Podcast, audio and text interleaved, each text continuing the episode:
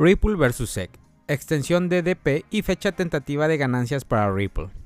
El abogado James K. Phelan de Phelan LLC ha proporcionado una actualización sobre los últimos desarrollos en la acción de Ripple vs SEC. La SEC ha presentado dos mociones luego del fallo anterior del 13 de enero.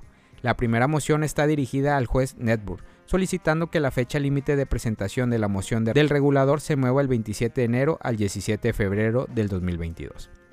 El juez concedió la moción en parte de la sentencia del 13 de enero, cuando Ripple Labs buscaba documentación de la SEC. Entre los materiales se encontraba un borrador del discurso del 2018 del exdirector Hinman. La SEC afirmó que el privilegio del proceso deliberado protegía estos materiales. Vale la pena mencionar que las opiniones personales del director sobre que Ether no es un valor se incluyen en el discurso, lo que se considera significativo para el argumento. A pesar de las objeciones de Ripple, parece que la SEC está ganando tiempo para la transferencia de este borrador al buscar una revisión parcial de la orden. Como parte de su segundo movimiento, la SEC también solicitó una extensión al juez Torres. La SEC le está pidiendo al juez Torres esperar hasta 21 días después de que el juez Netburg se pronuncie sobre la solicitud de reconsideración antes de presentar sus inquietudes directamente al juez Torres, según el abogado Phelan. El regulador solicita más tiempo porque toda la solicitud de reconsideración y objeción deben presentarse dentro de los 14 días posteriores a la sentencia original. Ripple asegurado para ganar en abril del 2022. La demanda de la SEC contra el gigante de los pagos, según el abogado de la comunidad de Ripple, Jeremy Hogan, podría resolverse en abril del 2022. El precio de Ripple ha aumentado como resultado de esto. Hogan, un proponente de XRP2 y asesor legal de Estados Unidos, espera que el caso sea resuelto pronto. El director ejecutivo de Ripple, Brad, es optimista de que el caso de la Comisión de Bolsas y Valores SEC se resolverá en abril del 2022. En una entrevista de CNBC, el director ejecutivo de Ripple, Brad, actualizó a los usuarios sobre el progreso de la empresa en el 2021. Según esto fue lo que dijo, estamos viendo un progreso bastante bueno a pesar de un proceso judicial lento. En julio del 2021, la jueza Sarah Netburg aprobó la declaración de William Hitman, exfuncionario de la SEC. Los defensores sienten que hasta ahora los fallos judiciales han sido a favor de Ripple. El caso SEC versus Ripple se fijó para descubrimiento experto el 14 de enero del 2022. El nuevo lanzamiento de Opera Web Crypto Browser está listo para sus dispositivos. El navegador criptográfico Opera Web 3 es compatible con la tecnología de criptomonedas y blockchain, puede funcionar en un entorno donde se acepten monedas digitales y almacenar sus fondos de forma segura para usar en la web o realizar las transacciones a través de la plantilla NFS Sony. Blockchain es una solución descentralizada que reduce las necesidades de verificación de terceros al brindar confianza en las transacciones a través de firmas digitales. Además, los bloques de esta red están repartidos por todo Internet, por lo que es difícil hackear. El nuevo navegador criptográfico Opera Web 3 le permite explorar el mundo emergente de las aplicaciones web descentralizadas. En este momento es principalmente un hogar en línea para entusiastas de las criptomonedas y extrañas aplicaciones de blockchain con token a veces interesantes. El futuro de la Web 3 está aquí. Con el navegador Opera ahora puedes disfrutar de un Internet descentralizado donde todo lo que hagas será recompensado con token.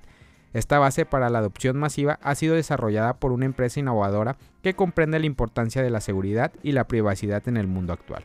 Un lugar sin esos dos elementos esenciales seguramente nos conducirían al caos. En un anuncio oficial, Opera declaró, muy pocas de las empresas de la navegación web que se ofrecen hoy se han creado con la intención de poner a Web3 en el centro del escenario y hacer que las tecnologías de cadena de bloques sean comprensibles y fáciles de usar. Con Crypto Browser Project nos propusimos cambiar esto y a partir de hoy estamos invitando a la comunidad de blockchain a unirse a esta misión.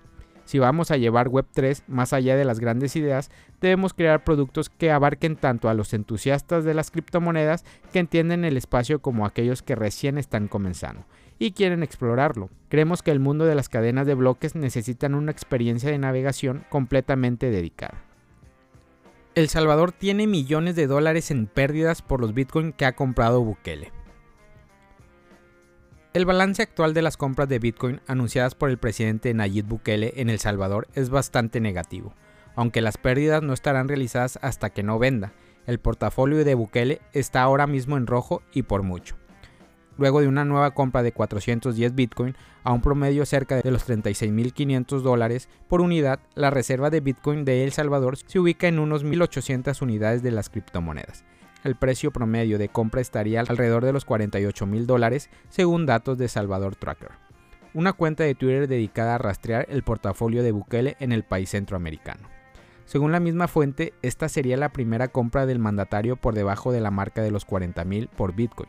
La compra a su precio más alto ocurrió a finales de octubre pasado cuando adquirió 420 Bitcoin con las criptomonedas comerciándose sobre los 60 mil dólares en las exchange. Si nos ceñimos a los datos de Salvador Tracker, el presidente de la primera nación con Bitcoin como moneda de curso legal habría invertido hasta la fecha unos 86 millones de dólares de forma fraccionada, en 8 compras, con el precio ahora en unos 35.700 dólares.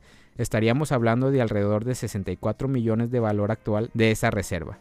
Las pérdidas de valor superan el 25% en este momento. Las compras de Bukele comenzaron a la par de la entrada en vigencia de la ley Bitcoin en El Salvador. En ese momento la compra fue de 400 Bitcoin a precio superior de los 50 mil dólares. Desde entonces, el jefe de Estado salvadoreño ha mantenido una política agresiva de compra de las criptomonedas amparado por la visión bitcoiner de compras la caída, cada vez que el mercado resetee el precio de la moneda. Shiba Inu y Avalanche, las altcoins que más repuntan tras estrepitosa caída de Bitcoin. Del 17 al 23 de enero del 2022, el mercado de criptomonedas registra una estrepidosa caída.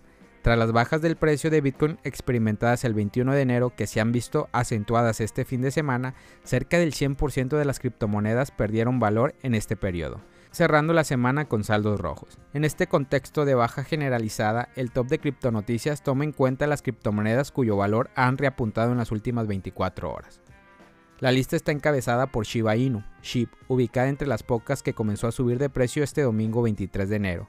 Esto luego de conocerse sus entradas en el lote de criptoactivos que según comercializan en Hubble. La siguiente, Avalanche, que acaba de integrar a su red los protocolos de finanzas descentralizadas del DEX 1 Inch, y Cosmo, Atom, que lanzó un ETP en la bolsa suiza.